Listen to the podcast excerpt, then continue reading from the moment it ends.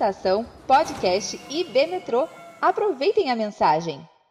E nós estamos na nossa série Avivamento, que é uma série onde nós temos refletido em vários textos do Antigo Testamento, que são textos que falam sobre a visitação de Deus e a promessa de Deus nas nossas vidas. E é interessante, porque todos esses textos, eu costumo dizer, né, são textos difíceis, que muitos crentes pulam, porque falam assim, ah, esses textos aqui são muito difíceis, muito complicados, vou esperar um dia que tiver uma classe de escola dominical, uma pregação para me explicar, porque isso aqui é muito difícil, né?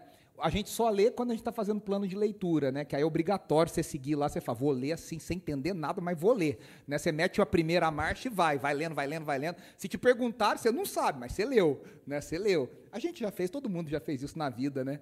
Ah, com esses textos complicados. E a gente está olhando para esses textos, tentando entender o que esses textos significam. E esses textos estão do lado de lá da cruz. Eles estão antes de Jesus, são textos do Antigo Testamento. E é interessante que nós temos refletido como que a vinda de Jesus, a encarnação de Jesus, a sua vinda, a, a, sua mensagem, a sua morte, a sua ressurreição, já cumpriram em parte essas promessas. E como nós ainda aguardamos. Eu costumo dizer que a gente vive um tempo esquisito. Porque a gente vive um tempo que essas promessas já começaram, mas a gente vive num tempo que essas promessas ainda não chegaram em plenitude. Então a gente tá, mas não tá. A gente é, mas não é. A gente viu, mas não viu totalmente. E aí isso é o que a gente, na filosofia, num termo bonito, assim, chamaria isso de um paradoxo, né? É uma tensão dialética, né? É uma coisa assim que a gente não sabe bem o que é, porque a gente tem esses relances da nova criação, mas a gente ainda enfrenta a velha criação todos os dias. E esse é mais um texto que é muito conhecido de Joel capítulo 2, o Tiago falou muito bem. E é interessante porque a gente se falou no sentido, ó, vou pregar Joel, a equipe sabe o que texto vai ser pregado e tudo, mas eu não passo os tópicos da mensagem. Aí, ontem ou hoje, ele me falou, olha, eu estou pensando na ministração de ler um pouquinho antes. E eu estava preparando o sermão e eu ia colocar o trecho antes. Né? Então, o Tiago já fez o trabalho aqui de a gente conectado para entender o que, que esse texto significa. E esse é um texto fundamental para a igreja, porque na fundação da igreja, Pedro cita, o apóstolo Pedro, cita esse texto, e ele diz: aqui está começando o cumprimento disso que o profeta Joel falou.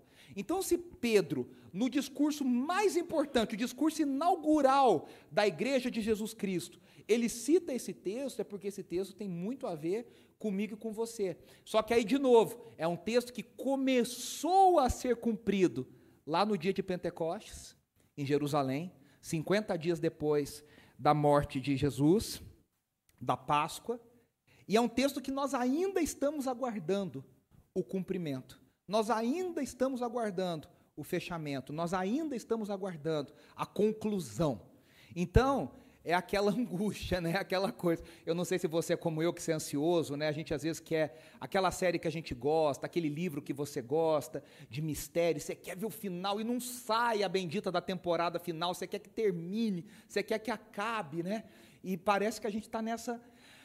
Como diz o apóstolo Paulo, Paulo define talvez melhor do que eu, claro, dizendo que a, a criação aguarda com expectativa esse dia. Nós estamos todos aguardando esse final. Ah, o Dr. Martin Lloyd Jones, talvez um dos maiores pregadores do século XX, ah, que foi médico da família real na Inglaterra, em 1964, em 1965, ele pregou sobre o enchimento com o Espírito Santo. E ele disse uma coisa muito interessante. Ele fala: estamos vivendo, vamos nos lembrar, em uma época desesperadamente abaixo do padrão do Novo Testamento. Satisfeitos com uma religião pequena e arrumadinha. E é interessante porque a gente lê os textos do Novo Testamento, eu vou falar por mim, e a gente pensa assim: nossa, aqui foi maravilhoso, mas Deus fez lá, né? Para a gente não passar vergonha, a gente fala assim: ah, Deus fez isso lá no passado.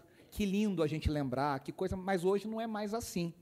Né? Por quê? Porque a gente, se a gente for um pouquinho honesto com a gente mesmo, a gente lê a vida da igreja no, no, começo em Atos e a gente vê a nossa vida como igreja hoje e cá entre nós. Há um abismo que nos separa dessa vida.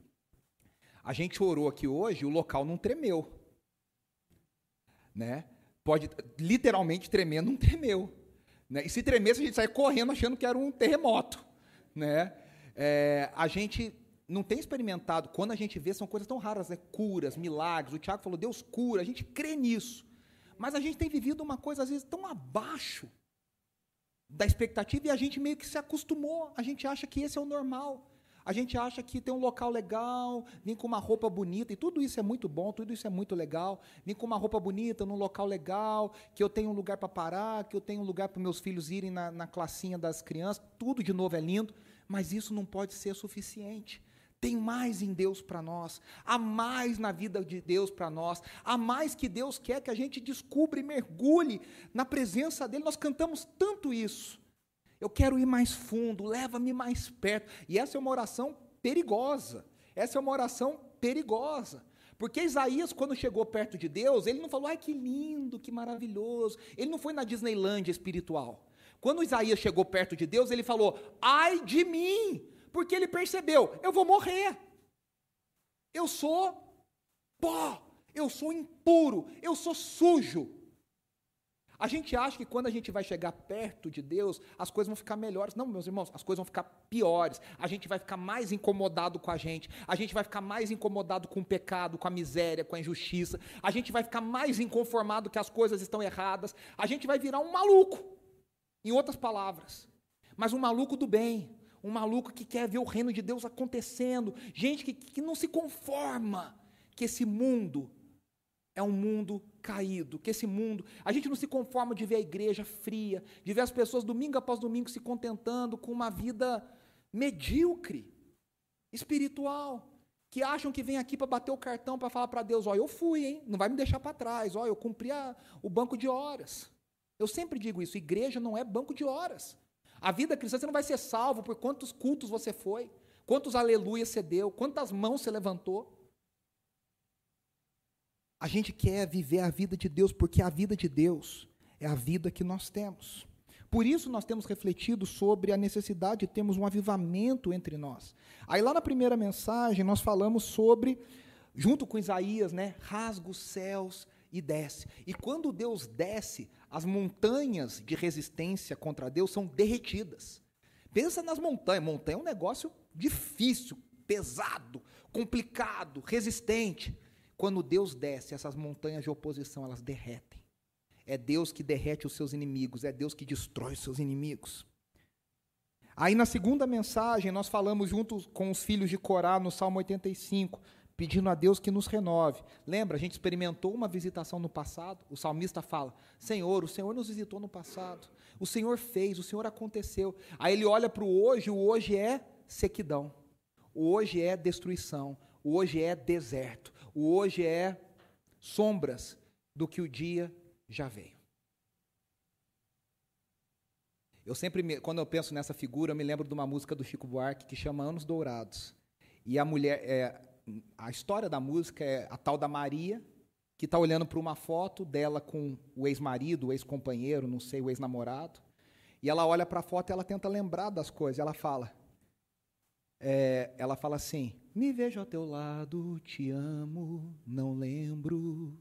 Parece dezembro de um ano dourado. E essa, essa letra sempre me passa uma ideia de que, na atualidade, não tem nada dourado, não tem nada belo, tá tudo esquisito, tá tudo. Ela olha para o passado com saudade e ela fala: "Ai, era tão bom". De uma forma espiritual, no sentido de visitação de Deus, é isso que o salmista faz. Ele diz: "Era tudo tão bom". Mas no presente nós estamos secos. E aí ele se lembra, ele diz: "Um dia o céu vai beijar a terra. Um dia nós veremos a justiça beijando a miséria, a injustiça, a nossa a visitação futura". E na semana passada, na terceira mensagem, nós refletimos no texto do profeta Oséias, no capítulo 14, que fecha o capítulo de, o livro de Oséias, dizendo sobre a esperança do Deus que nos curaria e nos curaria do pecado. A maior doença que eu e você tínhamos era a doença do pecado. Num, o maior câncer, o maior vírus, a maior bactéria, a superbactéria, o supervírus que nós temos é o pecado. E só Deus tem a cura. E ele começou a nos curar em Jesus. Jesus nos cura do pecado, Jesus nos liberta do pecado. É isso que nós dissemos na semana passada. E hoje nós vamos refletir nesse que é um dos textos mais importantes do Antigo Testamento, que é fundamental para o início da igreja, como eu disse, que é Joel, capítulo 2. Antes da gente abrir lá em Joel, capítulo 2, eu queria mostrar para vocês aqui um pouco da estrutura do livro de Joel. Tá, de novo, está em inglês, eu vou traduzindo aqui. O livro começa com lamento, desolação. Ele termina com alegria na libertação. O livro de Joel é bem pequenininho, ele tem três capítulos: Joel 1, 2 e 3. E olha só o que começa. Ele começa falando para Judá, depois ele fala de uma restauração possível, que é um futuro condicional, e ele termina falando para as nações gentílicas e para Israel. Agora veja só, quando começa o livro de Joel, Judá tinha experimentado uma chuva de gafanhotos. Não era literal. Havia uma praga que a, o território de Judá foi invadido por gafanhotos que destruíram aquela terra, comeram as plantações, que destruíram as coisas, que tornaram as coisas que o povo começou a passar fome. Então aqui há uma destruição presente. E aí o que, que Joel faz? Joel começa a dizer: essa praga não é nada perto daquilo que está por vir. Ele usa essa experiência para dizer, pessoal, vocês estão achando isso ruim? Pode vir algo pior, maior do que os gafanhotos, pior do que os gafanhotos. E aí ele está falando disso aqui, ó, o Day of the Lord, o dia do Senhor. O dia do Senhor, nós cantamos, ele vem, a trombeta soará. Claro, a gente acha que vai ser um dia festivo, sim, mas também vai ser um dia, a Bíblia fala, terrível. De densa. Se vocês prestarem atenção na música Últimos Dias, essa música é uma música para você ficar, aprender e ficar cantando, porque ele pega todas as as partes do Novo Testamento, do Antigo Testamento, que falam de últimos dias, ele cola. E ele faz ali para você memorizar. Você fala assim: os versos são trágicos. É falsos cristos, falsos profetas, enganação. Mas ao mesmo tempo serão dias do derramamento do Espírito. E esse é o clima do dia do Senhor. Vai ser um dia maravilhoso, mas vai ser um dia de muita dor. Vai ser um dia de derramamento do Espírito, mas vai ser dias, vão ser dias de perseguição, vão ser dias de dificuldade é essa é esse paradoxo que, que, que habita no dia do Senhor. E aí Joel começa a falar: olha, o pior está por vir. E aí ele faz um, uma chamada ao arrependimento. No capítulo 2, onde nós estamos lendo, ele começa a fazer essa chamada do arrependimento. E ele fala: olha, há uma restauração possível. Quando? Quando o Espírito for derramado. Quando está isso? Está distante. Para Joel está distante. Só que finalmente, totalmente, no último dia. Lembra o que eu disse? Em Pentecostes começou. Joel está escrevendo. Há uma dificuldade para datar o livro de Joel. Por quê? Joel não fala, não menciona nenhum rei. Não fala que assim, quando menciona um rei, você fala, ah, então é aqui, ó, porque ele está falando desse rei, é nessa data. Ele não fala. Então, os, os comentaristas, estudiosos, especialistas, não têm muita certeza. Aí eles olham outras pistas. Ele fala, por exemplo, ah, de alguns lugares, né? ele fala, por exemplo, da Filístia, ele fala do Egito, ele fala de, de Edom. E por essas pistas, os comentaristas acham que ele foi escrito em 835 antes de Cristo. Veja só, aqui ó, em inglês é before Christ, né? então antes de Cristo. E ele fala 830 anos antes o que Deus ia fazer, começar a fazer em Jesus. Aí nós temos aqui, ó, depois de Cristo. Tem uma primeira parte e tem uma última parte. Nós estamos nesse meio. Deus já começou a fazer em Pentecostes, mas Deus vai terminar na segunda vinda de Jesus, na segunda volta de Jesus, né? Na volta de Jesus. Nós vamos Estamos nesse já, mas ainda não. É interessante que, é, olha a situação que habitava o povo. Né? Alguns entendem que Joel escreveu esse livro nos dias do, do rei Joás. Quem foi Joás? Havia um rei chamado Acasias, e esse rei morreu. E a mãe dele assume o trono. A mãe dele se chamava Atalia. E quando ela assume o trono, ela manda matar todo mundo da família dela que estava vivo. Ela fala, mata todo mundo. O menino escapou, o menino Joás, que era neto dela, escapou, porque uma tia bastarda pegou ele e escondeu o menino. Senão ele também teria sido morto. Ali era a descendência de Davi, então havia uma promessa de que seria preservada, que nem com Moisés, aconteceu a mesma coisa. E aí a Thalia mandou matar todo mundo, Joás escapou, ela morre. Quando ela morre, o menino assume o trono. E ele assume o trono com sete anos de idade. Claro que ele não assumiu verdadeiramente o trono. Quem que aconteceu? Um sacerdote chamado Joiada governou em seu lugar até que ele tivesse idade para assumir. Então, os comentaristas acham que Joel escreveu nesse período. Por quê? Porque o rei não era rei, ele era um menino. E havia um sacerdote que governava no lugar. Só que veja, pensa nesse ambiente terrível de morte, de corrupção, de destruição. Aí, para piorar, a política tá, acho que a gente entende, né? A política está deteriorada, a política está arrasada, só tem gente dá pesada na política. E aí, para piorar, vem uma praga terrível. No nosso caso, pode ser uma inflação. Na época deles, era ah, os gafanhotos, inflacionando tudo, levando tudo, roubando tudo, tirando a comida de dentro de casa. E nesses dias, Joel profetiza. E ele fala: Israel, vocês precisam se arrepender. Se vocês se arrependerem, há uma possível ah, restauração. Aí, o dia do Senhor é mencionado cinco vezes no livro de Joel. E eu já falei para vocês, né? É um julgamento terrível. Primeira coisa que a gente precisa entender: um dia do Senhor não significa 24 horas do Senhor. Não é aquele seriado 24 horas que vai passar. Dia do Senhor significa um período que começou, mas que ainda não terminou. O, o Charles Swindoll, grande comentarista bíblico, escritor, pastor, fala assim: o julgamento de Deus é um julgamento, eu achei tão bonito isso. É um julgamento paciente, é um julgamento sábio. Nunca é irracional, nunca é impulsivo, nunca é enganado. O julgamento de Deus sempre responde no tempo exato e na medida exata.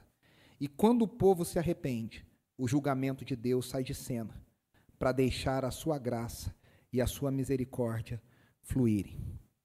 Lindo isso, né? O julgamento de Deus não é que nem o nosso raivoso, que a gente faz a coisa de cabeça quente. O julgamento de Deus é na medida, é no tempo. E, e, quando, lembra que eu disse semana passada, né? Quando o povo de Deus se arrepende, Deus tem um fraco. E o fraco de Deus é um coração quebrantado, é um coração arrependido. Quando o povo começa a se arrepender, Deus já fala: tá bom, já passou a minha ira. Eu vou estender sobre vocês a minha graça. O dia do Senhor, ele é composto por três etapas.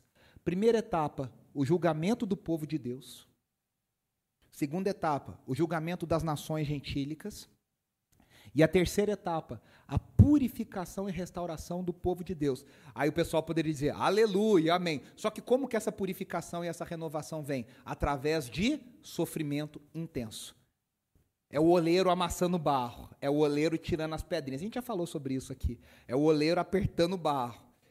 A gente, a igreja de Jesus cresce e amadurece através de sofrimento, de dores, através de perseguição, através de injúria e de calúnia. É assim que nós crescemos, né? Ah, eu sei que não é uma mensagem para a gente ficar dando aleluia e glória a Deus, né? Ah, nós vamos sofrer, aleluia, nós vamos, glória, a gente não, também não está nesse nível, né? A gente aceita calado, a gente aceita quieto e fala, é Deus, é complicado. O Thiago, é uma, a gente vive nessa dualidade. O Thiago agradeceu aqui. Obrigado que a gente pode fazer barulho, a gente pode cantar, a gente pode bater palma, mas ao mesmo tempo a gente precisa saber que em alguns momentos Deus vai nos perseguir. Talvez tire isso da gente. E a igreja não vai parar. E a igreja não vai fechar. E a igreja de Jesus vai continuar crescendo. A igreja de Jerusalém, quando estava muito acomodada, o que, que Deus. A Bíblia fala isso a, a igreja estava muito acomodada, tava, a gente estava achando lindo, olha, treme, desce fogo, a gente canta, coisa linda. Deus falou: manda uma perseguição. E a igreja puf, se espalhou. Quando a gente está muito acomodado, Deus manda um tempo de sofrimento, Deus manda um tempo de sequidão, Deus manda uma perseguição. Eu sempre costumo dizer, né, se você já leu a história da igreja perseguida, e se não leu, deveria, tem hoje a portas abertas aí com várias redes, canais que contam ah, testemunhos de pessoas que vivem em perseguição. Na igreja perseguida não tem crente meia boca. Na igreja perseguida, o cara fala assim: "Ah, eu sou um crente mais ou menos, mas vou lá no culto, quem sabe eu morra lá no final do culto, mas eu vou". Não, quem vai no culto vai porque sabendo que vai morrer talvez. Ele vai disposto a morrer todo culto. Na igreja perseguida não tem crente mais ou menos, não tem esquentador de banco. Vai quem está firme, quem está verdadeiramente comprometido com o evangelho. Na igreja do Brasil, a igreja do Brasil está muito acomodada. Está muito fácil. Daqui a pouco a gente é maioria da população, bancada não sei da onde, deputado não sei do que, senador não sei da onde, está fácil para a gente.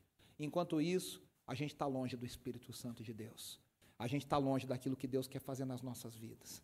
E aí, depois do julgamento, vem a promessa de restauração para o povo. Joel, capítulo 2, no capítulo 2, Joel fala assim: o Tiago já leu um pedaço maravilhoso de Joel, vocês lembram? E ele diz assim, no 13: Rasguem o coração, Deus dizendo, e não as vestes.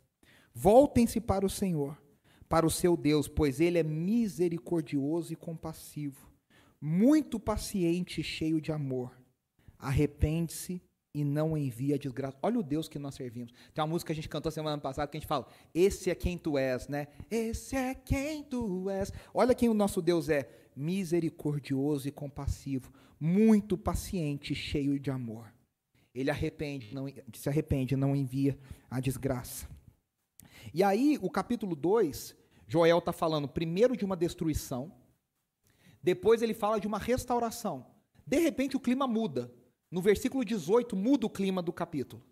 E aí ele começa a falar de uma restauração. E essa restauração é uma restauração material. Ele vai falar: os celeiros de vocês vão ficar cheios, a terra vai produzir, vocês vão ganhar muitos recursos. Ele começa a falar pros, a prosperidade material, o primeiro sinal da restauração. Por quê? Porque nos tempos do Antigo Testamento, o pecado significava uma, uma destruição material. Se você obedecer, vai acontecer isso. Se você não obedecer, vai acontecer aquilo. No Novo Testamento é uma outra conversa, a gente precisa conversar isso depois. Mas no povo de Israel, o pecado estava diretamente atrelado ao que acontecia com a terra. E Deus diz: quando eu começar a restaurar vocês, vocês vão experimentar abundância material, prosperidade material. Só que essa maturidade, essa prosperidade é, material vira uma restauração espiritual, exatamente no trecho que a gente vai ler. Nós vamos ler Joel, capítulo 2, a partir do versículo 27 até o versículo 32. E só uma curiosidade, aqui é curiosidade mesmo. Na Bíblia hebraica, esse trecho de Joel 28 até o 32 é o capítulo 3 de Joel. Na Bíblia hebraica aqui é um capítulo 3. E onde é o nosso capítulo 3? Na Bíblia hebraica é um capítulo 4. Mas é só uma curiosidade mesmo. Joel 27 a 32 diz assim: Então vocês saberão que eu estou no meio de Israel. Eu sou o Senhor, o seu Deus, e não há nenhum outro. Nunca mais o meu povo será humilhado. E depois disso, derramarei do meu espírito sobre todos os povos. Os seus filhos e as suas filhas profetizarão. Os velhos terão sonhos, os jovens terão visões. Até sobre os servos e as servas derramarei do meu espírito naqueles dias. Mostrarei maravilhas no céu, eh, no céu e na terra, sangue, fogo e nuvens de fumaça. O sol se tornará em trevas e a lua em sangue, antes que venha o grande e terrível dia do Senhor. E todo aquele que invocar o nome do Senhor será salvo, pois conforme prometeu o Senhor, no monte Sião e em Jerusalém haverá livramento para os sobreviventes, para aqueles a quem o Senhor chamar. Vamos por partes aqui, parte a parte desse texto. Derramarei do meu espírito. O versículo 27 fala da aliança de Deus com o seu povo. A gente fala assim, né? A certeza é que ele é único e ele torna esse povo diferente de todo o resto. E a certeza de que essa promessa está firmada em Deus e não no mérito do povo. Quem chancela a promessa é Deus, não é a fidelidade do povo. Graças a Deus que quem mantém a promessa é o próprio Deus. Se dependesse de nós, a gente estava perdido.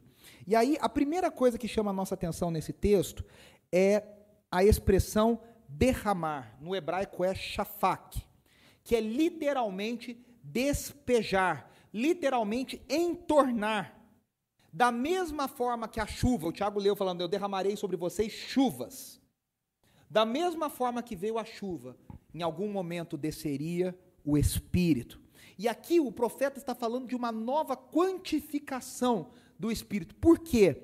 No Antigo Testamento, ah, o Espírito não estava atuando. Tem gente que acha né, que o Espírito Santo entrou em cena lá no, no, no, no João, João, Jesus falando: olha, eu vou mandar o outro consolador. Fala, nossa, não conhecia esse personagem, é um personagem novo.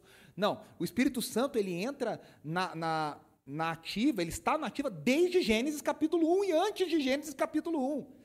O Espírito Santo estava ativo desde sempre, atuante desde sempre, porque ele é uma pessoa da Trindade. Ele é tão eterno quanto o Pai quanto o Filho. Então, Aí você fala, então os judeus não, não falavam do Espírito de Deus? Eles falavam do Espírito de Deus. Eles só não têm o um entendimento de que esse Espírito é uma pessoa divina. Eles achavam que era uma qualidade da pessoa de Deus. Lembre-se que para os judeus só há um Deus, né? um Deus único. A gente crê num Deus único, mas que ele é uh, uma essência e três pessoas. No Antigo Testamento, o Espírito estava atuando, mas ele vinha sobre pessoas específicas para momentos específicos. Quando isso? Sobre reis, sobre juízes, sobre sacerdotes e sobre profetas. Então, não havia uma abundância do derramar do Espírito. O Espírito era comedido. O Espírito era derramado para necessidades específicas da história da redenção. Só que o profeta Joel está falando algo completamente assustador para o povo de Deus, está dizendo: eu vou derramar abundantemente do meu espírito, vai sobrar. No seminário, quando eu mudei para Belo Horizonte em 2004, eu não sei o que aconteceu, é raro no cálculo lá da mensalidade, então não tinha muita comida para todo mundo, a comida era assim, controlada, controlada, controlada. Então a gente ia comer, a gente não podia repetir. Você imagina, eu tinha 18 anos, eu como agora, você imagina com 18 anos. Ah, e era 200 de mim, né? Tinha gente, eram 250, 300 alunos para comer. Então, as, os cozinheiros ficavam desesperados, porque a gente ia comer, era aquele, aquela nuvem de gafanhoto, literalmente destruindo a comida. E aí tinha um rapaz que trabalhava na escola, que quando ele ia servir, ele tacava com vontade a comida. Ele falava assim: é mais que abundante. A gente amava quando ele servia, porque a comida era controlada. Era dois pedacinhos de bolo, era um pãozinho de manhã. Quando era ele, você quer mais bolo? Tá aqui. Você quer mais? Tá aqui. Quer mais arroz? Tá aqui. Ele, ele, vocês já passaram por isso em acampamento, né? Sabe quando a comida no acampamento é controlada, que você fica assim, pô, vou passar fome, né? É, não, é, é mais que abundante. O derramar do Espírito era que nem o Eugênio servindo comida, era muita comida. Você quer arroz? Toma arroz. Você quer feijão? Toma feijão. Né? Não vai faltar. Derramarei do meu Espírito. Olha o que, que diz Isaías 44, 3 e 4. Está escrito aqui: Pois derramarei água na terra sedenta e torrentes na terra seca. Derramarei meu espírito sobre a sua prole, minha bênção sobre os seus descendentes. Eles brotarão como relva nova, como salgueiros junto a regatas. João 7, 38 39, Jesus disse: Quem crer em mim, como diz a Escritura, do seu interior, não vai fluir uma aguinha, como diz a gente diz lá em Poço, não vai fluir um corguinho, de, de dentro de nós fluirão rios de águas vivas. Ele estava se. Olha o que João escreve. João faz um complemento. Ele diz: ele estava se referindo ao Espírito que mais tarde receberiam os que nele crescem. Até então, o Espírito ainda não tinha sido dado, pois Jesus ainda não fora glorificado. Nós não temos o Espírito de merreca. A gente não tem o Espírito aqui para economia a gente tem a plenitude do Espírito Santo de Deus. E esse derramar do Espírito vai ser diferente. E aí eu, até, eu coloquei ali, né? Por que, que esse derramar é único? Porque eu não sei se vocês prestaram atenção. Ele diz assim: fala do meu povo, o meu povo, o meu povo. De repente o texto fala assim: derramarei do meu espírito sobre todos os povos. Na versão mais antiga a gente cantou, diz sobre toda a carne. Aí você fala, será que ele não se confundiu? Você não é que era singular, sobretudo? E aí o judeu, ah, aqui carne é bazar no hebraico, e significa literalmente sobre toda a humanidade. Mas o que, que o judeu entendia? O judeu entendia que era sobre todo o povo judeu. Então ele dizia, sobre toda a carne judia, sobre toda a carne de descendentes de Abraão. Vai ser derramado sobre todo mundo, o que para ele já era algo maravilhoso, porque Dentre eles tinha alguns que recebiam o Espírito. Agora já é uma promessa maravilhosa. Vai ser sobre todo mundo, todo mundo está englobado, ninguém vai ficar de fora, todo mundo é convidado para a festa. Só que a promessa do Espírito, no cumprimento em Atos, ela é maior, porque Pedro está falando: derramarei do meu Espírito sobre toda a carne. E Pedro está pregando em Jerusalém para judeus que vêm de vários lugares do mundo. Eram judeus que moravam em outro lugar, mas era todo mundo judeu. Então Pedro está falando: olha, sobre todos os povos. Olha, tem judeus de vários povos, mas eram judeus. Para surpresa de Pedro, o Espírito Santo caiu em Samaria. E aí o que, que Atos nos diz? Samaria era o lugar que eles menos queriam. Se eles pudessem falar para Deus, eles falavam, Deus, cai em qualquer lugar, menos em Samaria. Vai, abençoa todo mundo, menos Samaria. E aí chegam os relatos, ó, Filipe pregou lá, o Espírito Santo caiu sobre eles. O que, que a Bíblia diz? Que Pedro e João desceram para Samaria. E quando eles chegaram lá, eles constataram, o Espírito Santo foi derramado em Samaria. O Espírito Santo foi derramado em Éfeso o Espírito Santo foi derramado sobre toda a carne. Quer dizer que a promessa ela era mais ampla do que se, a surpresa virou uma surpresa ainda maior. E é lindo que Apocalipse 5, lá no versículo 9, diz: Diante do trono do Cordeiro, tem remidos de todas as tribos, de todas as línguas, de todos os povos e de todas as nações. Isso é poderoso. E por que, que esse derramar é único? Porque se você prestou atenção no texto, ele acaba com as diferenças de sexo, idade e condição social. Ele não é derramado para filhos, ele é derramado nos filhos e nas filhas. Ele não é derramado só para os jovens, não, os jovens que têm força, os jovens que vão levar essa nação, os velhos encosta lá já era, não dá mais. Não, ele é derramado sobre jovens e sobre velhos. E ele é derramado sobre quem tem dinheiro, quem é livre e quem não tem. Naquela época eram servos e servos, escravos ele é derramado sobre todos. O Espírito Santo, o derramamento do Espírito Santo, ele nivela. O, o, derramamento do Espírito Santo acaba com os privilégios. Eu sempre digo isso. No tabernáculo, no templo, era um lugar exclusivo. Era o VIP do VIP do VIP.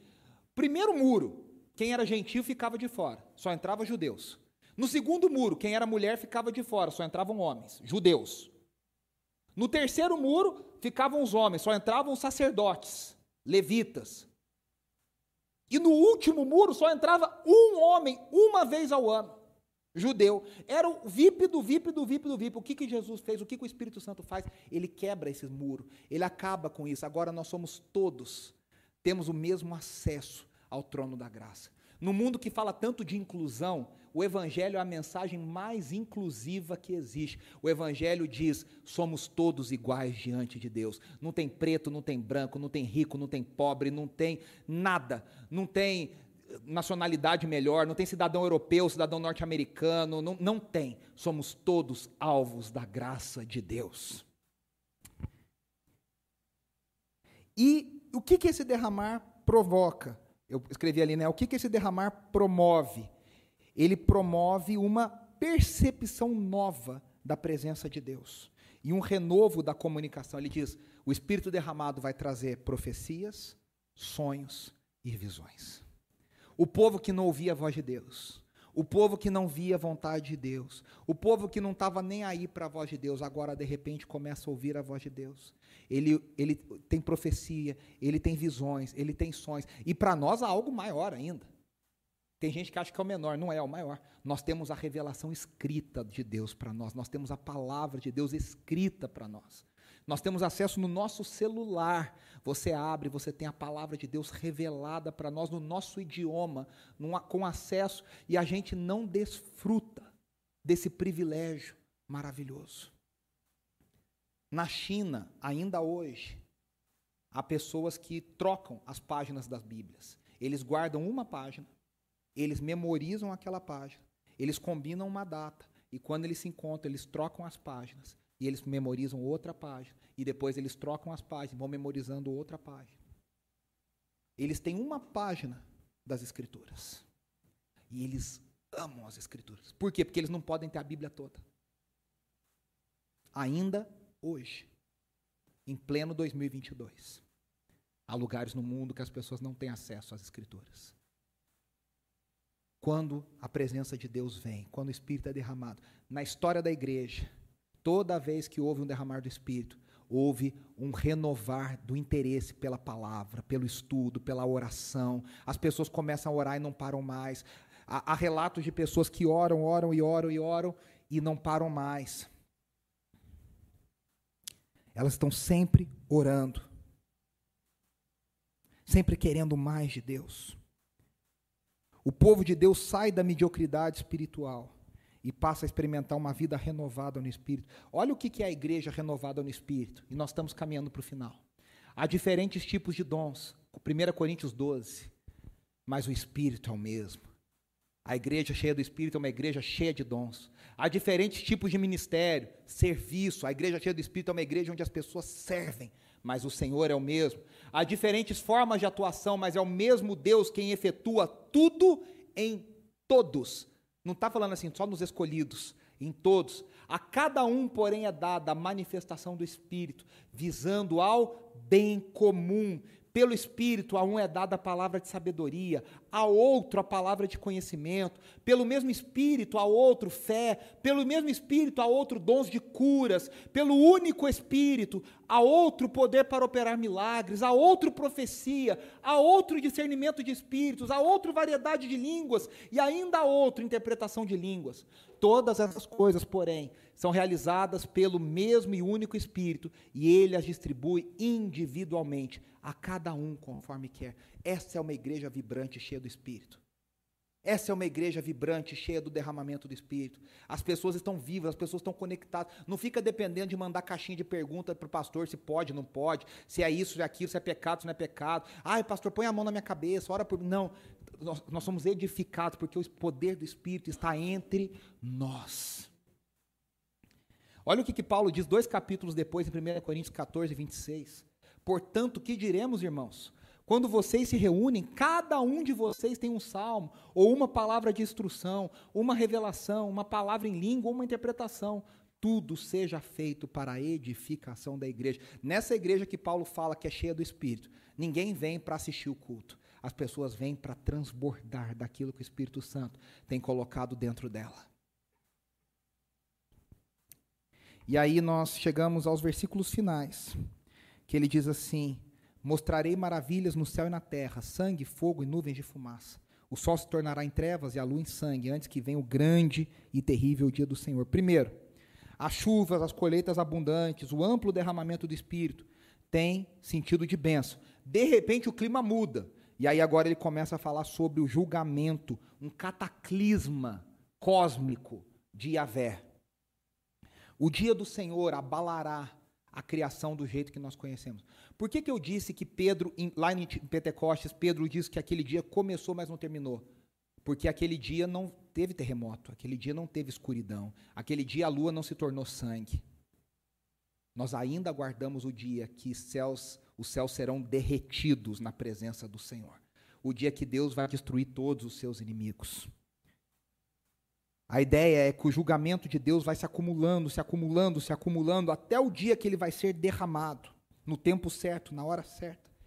O Espírito vai ser derramado como nunca, mas nós também experimentaremos o julgamento do Senhor sobre as nações. Será o melhor período da história e será o pior período da história. Será libertação para os justos e julgamentos para os perversos. E aí ele fala: mostrarei maravilhas. Maravilhas também pode ser traduzido como prodígios. E é usado com sinais e maravilhas, sinais e prodígios, para falar de algo que Deus vai fazer fora do normal. Se fosse, né, o Ed René Kivitz uma vez disse uma coisa que eu achei muito interessante. Se milagre acontecesse toda hora, não seria milagre, seria rotina. Milagre é milagre porque não acontece toda hora.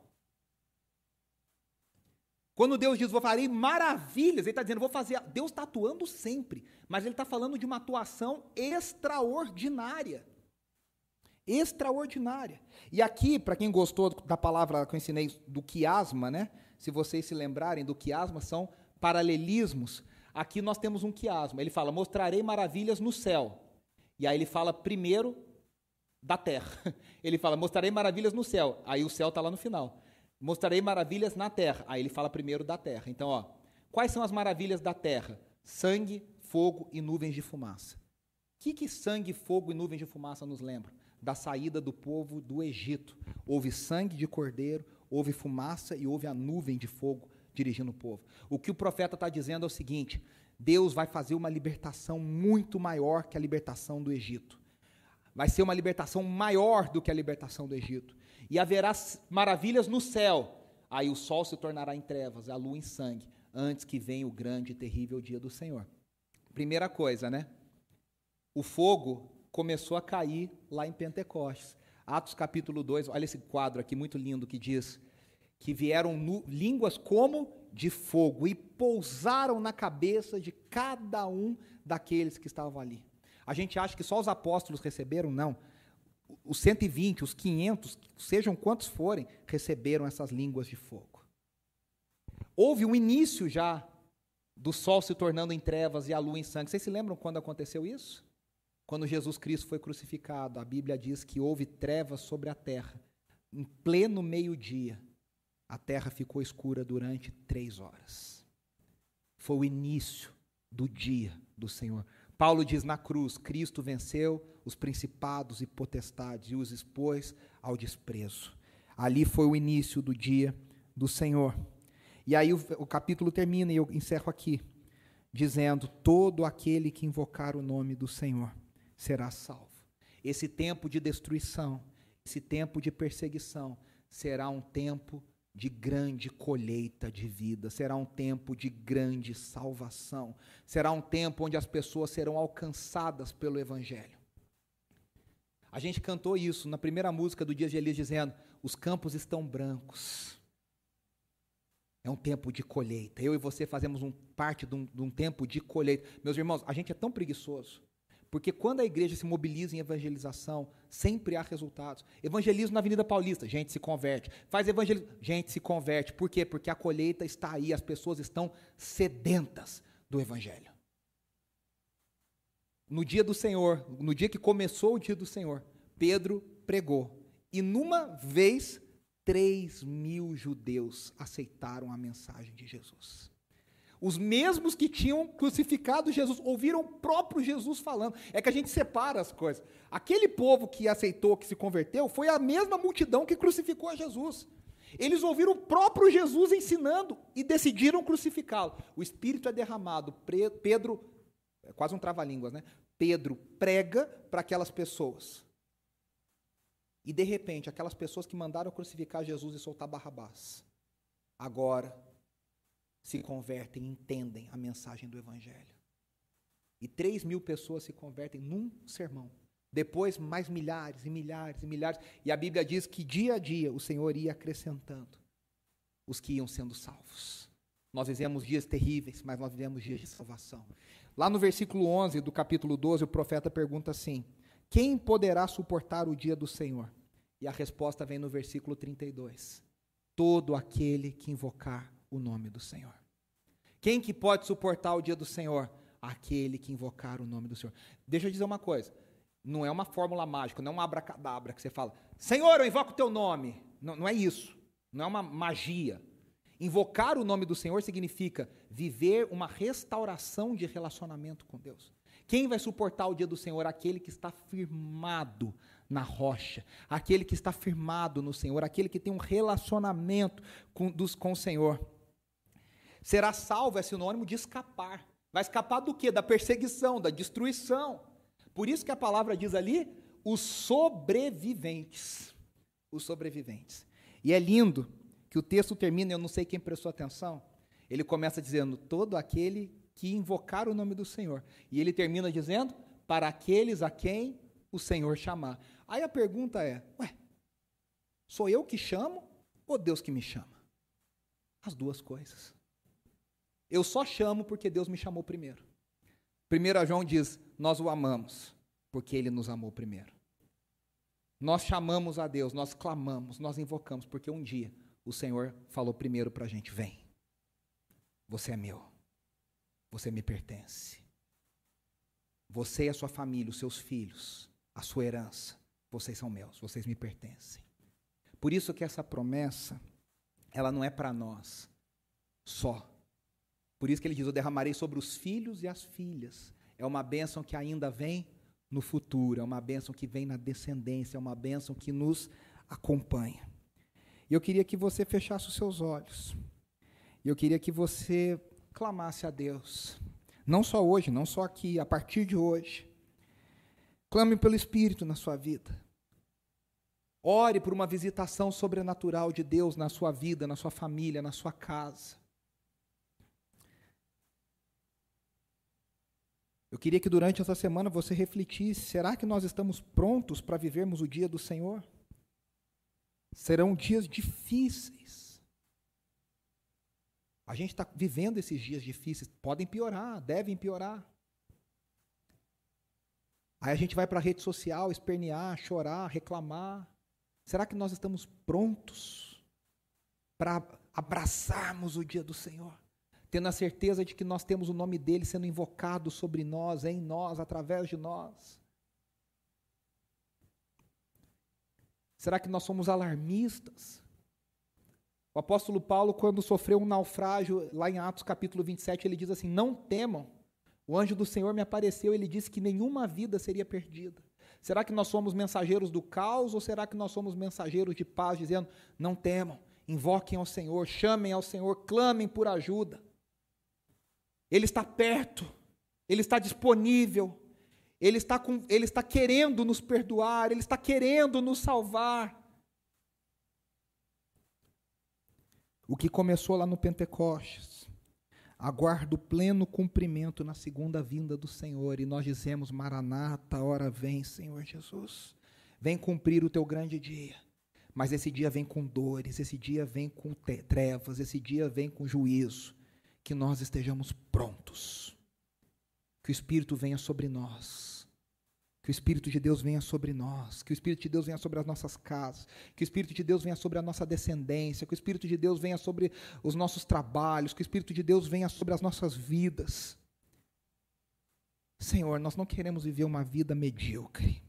Nós não queremos viver uma vida cristã pela metade. Nós não queremos viver uma vida cristã mais ou menos. A gente não quer ser um consumidor da fé. Nós queremos invocar o nome do Senhor. Nós queremos estar firmados na rocha. Nós queremos ter um relacionamento vivo contigo para que o Espírito seja derramado sobre nós. O Espírito já foi derramado em Jerusalém naquele dia de Pentecostes, mas o Espírito continua sendo derramado sobre nós todos os dias. Derrama sobre nós, derrama sobre os filhos e as filhas, derrama sobre jovens e velhos, derrama sobre servos e servas, derrama o teu Espírito sobre nós, Senhor para que nós sejamos o teu povo, para que nós sejamos o teu povo vivo, para que haja o teu poder entre nós, em operação entre nós, para que haja dons manifestados entre nós, para que haja serviço manifestado entre nós, para que haja, Senhor, salvação no nosso meio. Nós não queremos ser um clube para crente, onde só tem gente boa, onde só tem gente bonitinha, nós queremos que vidas sejam alcançadas, nós queremos, queremos que vidas sejam salvas, nós queremos que o perdido encontre o Senhor até que o Senhor venha. Nós queremos anunciar a tua volta, nós queremos ser o povo que anuncia a tua volta, a vinda do dia do Senhor. Nós queremos estar preparados, fortalece-nos, Senhor. Amadurece a nossa fé, fortalece as nossas vidas, para que nós possamos viver para ti. No nome de Jesus. Amém, amém e amém.